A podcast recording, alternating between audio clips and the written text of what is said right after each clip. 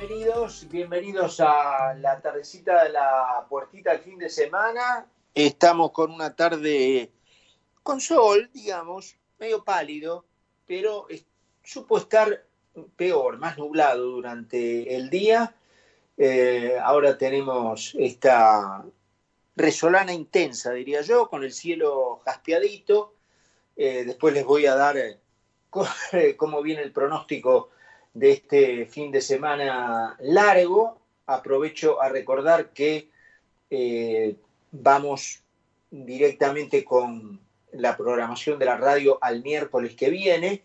Vamos a tener la agradable música de FM Concepto, una de las mejores de las FM del país, durante este fin de semana largo para acompañarlos.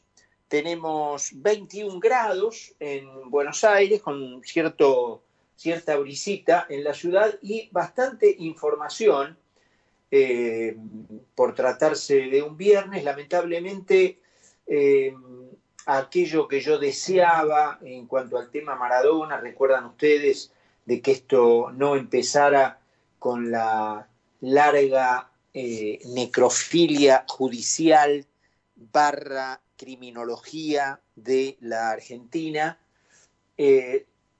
se ha producido, ¿no es cierto? Y creo que incluso hasta, eh, yo creo que hay que hacer un mea culpa desde el lado periodístico, porque también bueno, esto vende y entonces este, ahí estamos con el dale que te dale.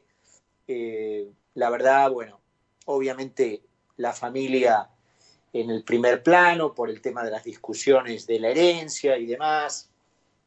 Esperemos que todo, que todo termine. Eh, que todo termine, digamos, ordenadamente para, para la familia, ¿no? Cuando eh, se van confirmando cada vez más las posibilidades de que esto, quiero decir, la muerte de Diego Maradona podría haberse evitado, eh, bueno, por lo menos que, que, la familia no, no siga con esta, con esta cantinela, ¿no?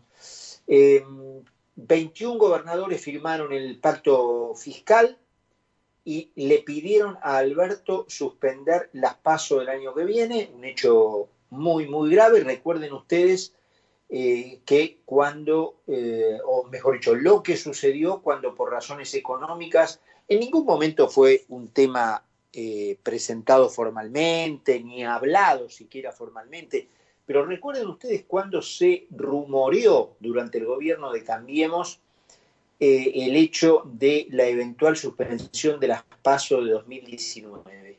¿Ustedes se acuerdan de la reacción del kirchnerismo? No, no, no. Eh, yo no sé la cantidad de adjetivos, todos malos, por supuesto, que se le pueden agregar a este grupo, ¿no? pero desde hipocresía a todos, todos los que se le ocurran. Vayan a un diccionario de sinónimos, pongan hipocresía y todo el listado que aparezca son todas aplicables. Todas aplicables hay todo, ahora nos vamos a referir más, hoy un programa bastante referido al tema vudú, ¿eh? este, a este inconcebible delincuente que se encaramó hasta la vicepresidencia de la República. El Senado está tratando eh, el llamado impuesto a la riqueza del comunista Heller y del impresentable Kirchner. Eh, y hay todo un arco eh, que va desde Parrilli hasta La Roque, defendiendo al delincuente consumado Amado Gurú.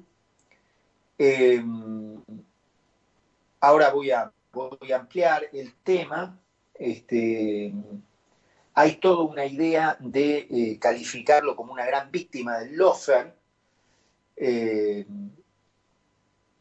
podríamos ya entrar, este, porque hoy tenemos un programa este, apretadito este, con, ese, con ese comentario, ¿no es cierto? Porque el kirchnerismo no tiene ningún respeto y cada vez que, tiene oportunidad lo sigue demostrando y demostrando por la voluntad popular, ¿no? Largamente lo probó durante el periodo de gobierno de Cambiemos, en donde en todo momento trató de voltear con una voluntad golpista incomparable al presidente Macri, eh, ni siquiera intentaron, ustedes se acuerdan, ni siquiera intentaron disimularlo. al contrario, lo gritaron a los cuatro vientos desde el primer momento, formaron el club del helicóptero y hasta sentía cierto, cierto orgullo por eso.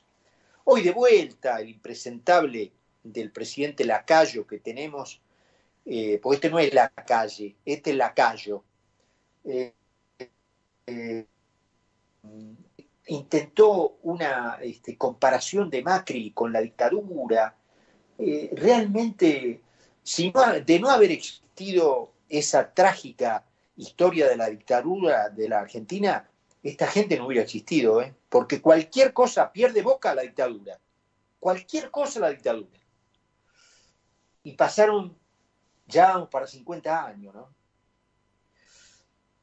Se trata de esta costumbre de no respetar la voluntad popular que ahora, en ocasión de que la Corte dejó firme el fallo que condena a prisión a Amado Udú por la causa Chicón, y ahora parece que va a seguir en la casa con una tobillera, pero no, no guarda ninguno requisitos este, o las condiciones más que requisitos para permanecer en prisión domiciliaria, debería volver a la cárcel. Pero bueno, eh, y en esta ocasión se volvió a reafirmar esa eh, postura de no respetar la voluntad popular, eh, encabezada por dos conspicuos no representantes del kirchnerismo, como son el gobernador Kisilov y uno de sus actuales ministros, el impresentable barra brava, el cuervo Larroque. Ambos salieron al cruce del fallo, considerando que se trata más de un capítulo del Lofer que de otra cosa, es decir, de esta guerra judicial que, a su juicio, fue declarada por los, eh, a los patriotas defensores del pueblo humilde por la oligarquía concentrada, ¿no? Y los dos argumentaron en apariciones en las redes sociales que a, y esto es textual, que a Amado no le perdonan el haber recuperado para los trabajadores los fondos de las jubilaciones que estaban en, la, e, en las AFJP solo como un negocio.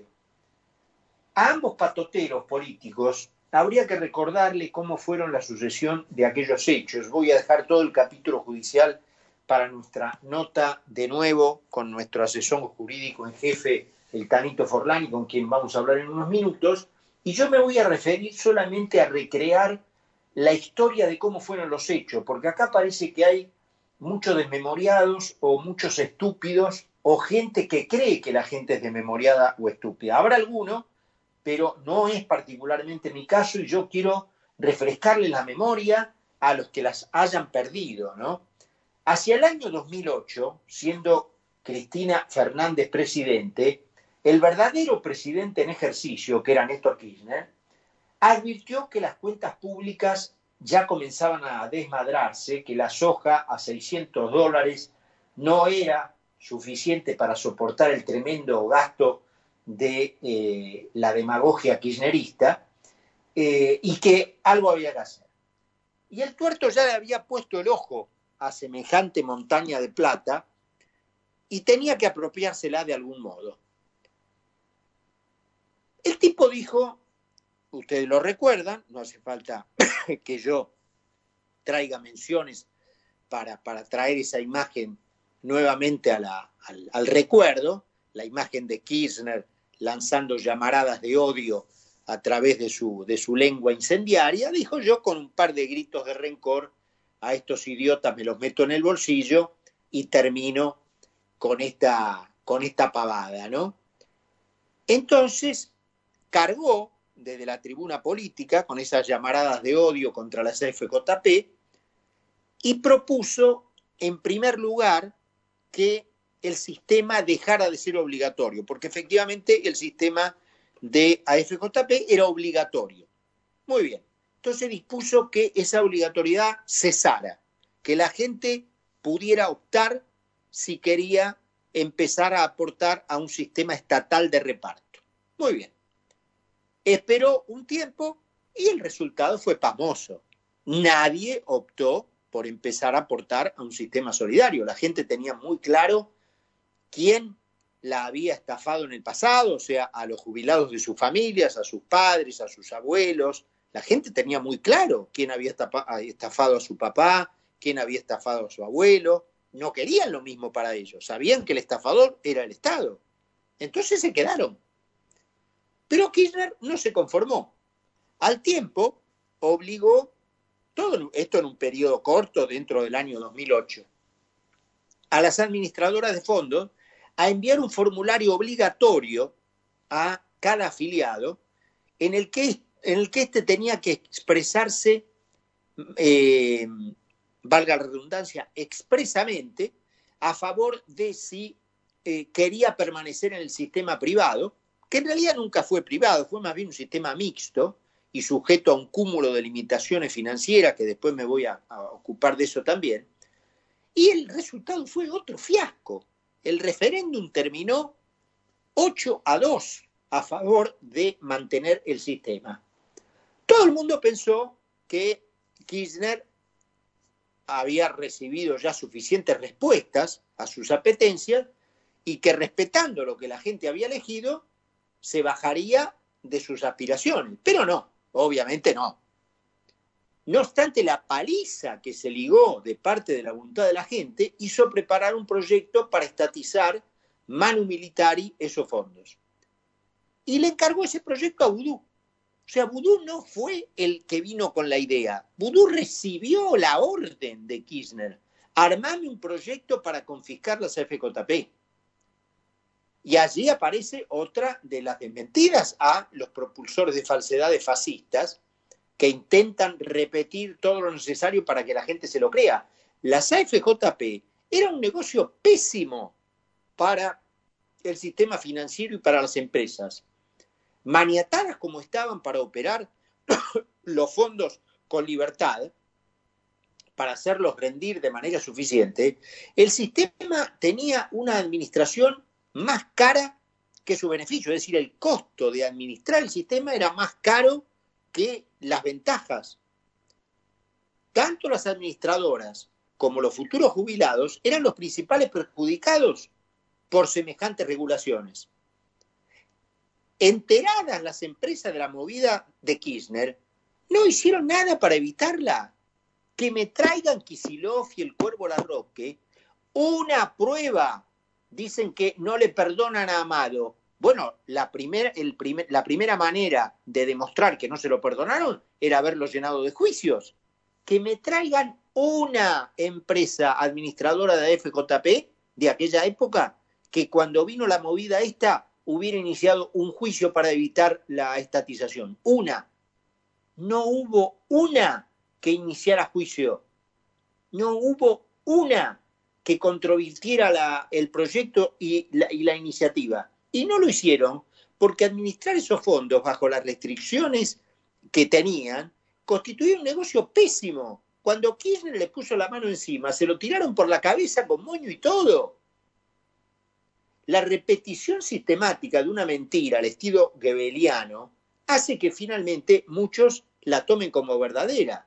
Como dijo Mark Twain, es más fácil engañar a la gente que convencerla de que ha sido engañada. Quizá porque admitir que uno ha sido engañado implica reconocer que ha sido un poco estúpido. Y a nadie le gusta reconocer que fue un poco estúpido. Y efectivamente en la Argentina parecería haber millones de estúpidos, o al menos muy desmemoriados porque la sucesión de hechos fue tal cual como la contamos aquí, y si no están las crónicas periodísticas para ir a chequearlo, cualquiera la puede chequear. Pero hoy, más de 12 años después, tenemos que escuchar el verso mentiroso de que Amado fue un héroe popular que avanzó contra la puta oligarquía y que hoy esta oligarquía no se lo perdona por lo que operó sus influencias en la justicia para mandarlo preso. Hay que ser pelotudo, ¿eh? para creerse semejante cosa. 6 y 18 minutos, 21 grados la temperatura. Presentamos y estamos de vuelta. En laboratorio.